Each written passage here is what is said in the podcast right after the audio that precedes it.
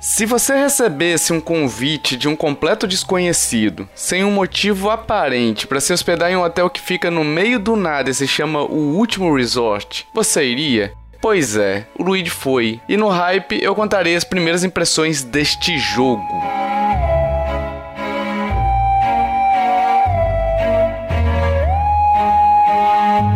A história começa com uma viagem, com Toad, Peach, Luigi, Mario ali no ônibus viajando e eles se encaminham para um hotel luxuoso, receberam um convite para uma hospedagem para esse hotel chamado O Último Resort, que é um belo nome, né, para um hotel.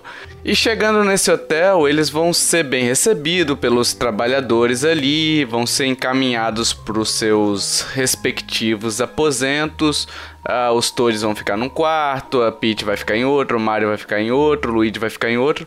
O Luigi pega um livro e começa a ler, e aí ele dorme, acorda de noite com um grito, o grito da Peach. Então a gente descobre, o Luigi descobre que todos os seus amigos desapareceram e que a dona dessa hospedagem aí, desse hotel que chamou o Luigi, que convidou, arquitetou um plano junto com o Rei Boo para que o Rei Boo finalmente tenha a sua vingança. E a aventura vai se desenrolando, a gente tem pega de volta o aspirador, né, a Poltergust, uh, e a gente descobre que a gente tem que consertar o elevador de acesso aos andares se a gente quiser resgatar os nossos amigos. E aí a gente vai ter que andar por andar, os andares representariam as fases dos outros jogos, né? E a gente deve superar cada uma dessas fases resgatando nossos amigos, como disse anteriormente, inclusive o professor Igad, que esteve presente nos outros jogos, né? Que é o inspetor bugiganga, digamos assim que ele estará de volta com suas invenções mirabolantes e sensacionais, né? para poder ajudar o Luigi nessa empreitada. E ele também fala que ele foi roubado, então aí você tem que ajudar ele, blá blá blá. É bem legal, a historinha é bem legal, dá para dar umas boas risadas ali. Lembra muito um filmezinho, uma animação, é, um filme da Pixar, enfim, que te arranca gargalhadas de uma forma bem ingênua, eu diria assim. As mecânicas do jogo são bem parecidas com os dos jogos anteriores, tá? Então a gente tem todas as funções anteriores. Então você tem o aspirador, você tem a lanterna, você tem a lanterna de luz negra para revelar itens que estão escondidos no cenário que você não está vendo ali. E aí você aspirando umas bolas de luz que aparecem, aquele item se revela e aí você ganha algum prêmio, seja uma uma gema, seja dinheiro, enfim, você tem várias coisas que você pode ganhar revelando esses cenários, até chave de repente, né? E você tem a adição de novos itens, que aí você tem o desentupidor de pia, que ele cria um ponto de sucção, você joga ele numa parede ou num item, e aí você consegue sugar a cordinha que tem pendurada nele e bater aquele item contra a parede ou contra o chão e quebrar ele ou jogar ele para outro lugar, para longe dali. Você também tem a opção de apertar os dois botões, tanto de sugar quanto de expelir juntos do aspirador de pó. E aí você cria tipo um impacto também, que aquilo ajuda a desobstruir passagens ou, enfim, abrir quebrar itens que estão no alto, você consegue fazer várias coisas com esta função nova. Além disso, quando você começa a sugar os inimigos, ele preenche o tipo um círculo é, que aquilo ali aperta, aparece para você apertar o botão A. Apertando o botão A, ele ativa automaticamente o bater o inimigo para a direção que você aponta. Então isso é muito interessante porque antes, nos jogos anteriores, era basicamente ficar sugando e lutando contra a direção que o inimigo estava indo. Aí quanto mais você consegue lutar, mais rápido você vai absorver aquele inimigo para dentro do seu aspirador de pó. Nesse daí você tem que bater os inimigos e essa bateção que você faz no chão e você consegue bater em outros inimigos também e nocautear eles, então inutilizando eles durante algum tempo, é, prevenindo até você de tomar uma porrada ou perder sangue, enfim. É, é, bem estratégico até, eu diria, esse, esse modus operandi que eles colocaram.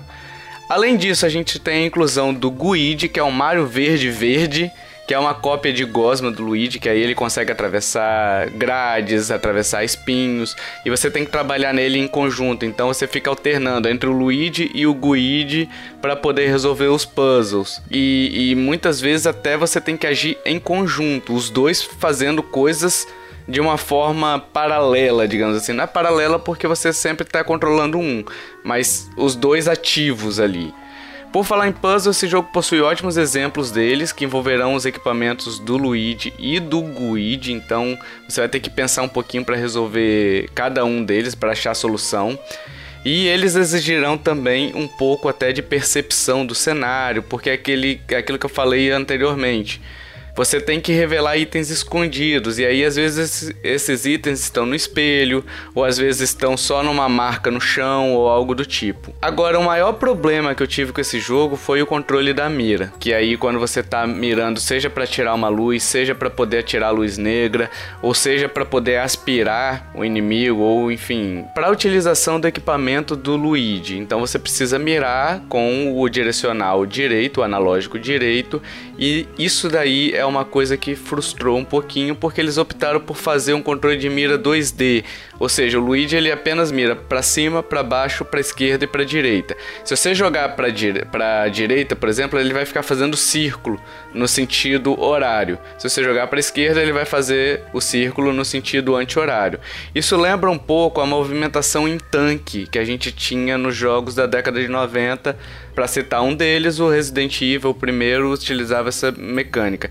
Não é uma mecânica de movimentação, mas sim só de mira, tá? Então você não vai se movimentar no estilo tanque, o que é bom, mas a mira deles eles optaram por isso daí. E eu achei uma pena porque eu gostaria que fosse uma mira 3D. Se eu aponto para cima, o Luigi vai para dentro da tela. Então eu, eu senti um pouquinho esse problema da mira e eu não me adaptei ainda com ela. Talvez me adapte com ao longo do tempo. Eu ainda tô no começo do jogo, não tô muito aqui, tô fazendo isso no hype para vocês, ok? Então eu ainda tenho que me acostumar com isso daqui. Conversando com alguns amigos do Telegram, eles também não, não se adaptaram com esse esquema de jogabilidade, então achei interessante trazer esse problema aqui para vocês também, levar em consideração. Porém, entretanto, todavia, apesar disso, é, eu acho que esse jogo ainda vale a pena. Eu tô gostando muito dele. Graficamente ele tá muito bonito. As expressões do Luigi são bem feitas e, e te dão vontade até de rir. É absurdo que eu vou falar, mas te dá vontade de rir das expressões de desespero dele. Porque ele, ele é um cara muito é, expressivo, digamos assim. Então as expressões dele ali fazem você querer rir dele. É engraçado, são situações inusitadas e situações engraçadas que fazem querer é, dar risada. E o jogo, além disso, tem várias piadas, fora as reações do Luigi, tem várias piadas. E uma delas me fez gargalhar muito, que foi a Nintendo brincando com ela mesma, mas eu não vou dar spoiler desse, dessa situação, porque eu acho legal você vivenciar isso porque quando eu vi, eu, eu não acreditei, tirei print, fiquei feliz pra caramba quando eu vi. Então acho que é justo pra você também viver isso, ok? E se você procura um jogo com a cara da Nintendo, é, propriamente dito, com puzzles, com. Sabe aquele jogo inteligente, um jogo divertido ao mesmo tempo? É, eu acho que esse é um bom representante para você. Não é o melhor de todos, mas é um ótimo jogo para você ainda, ok? E aí, gostou desse jogo? Se interessou? Já comprou? É, já tá jogando? Deixa aí suas opiniões no comentário desse episódio. E, meus amigos, até o próximo hype.